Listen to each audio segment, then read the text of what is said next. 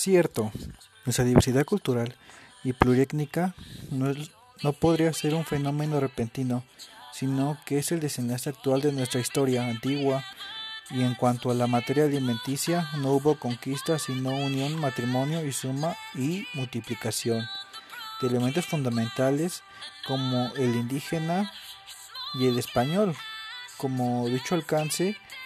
del mestizaje gastronómico son cúmulos de la, de la culinaria europea con patrones comunes de las zonas indígenas que son y seguirán siempre siendo el maíz, el frijol y el chile.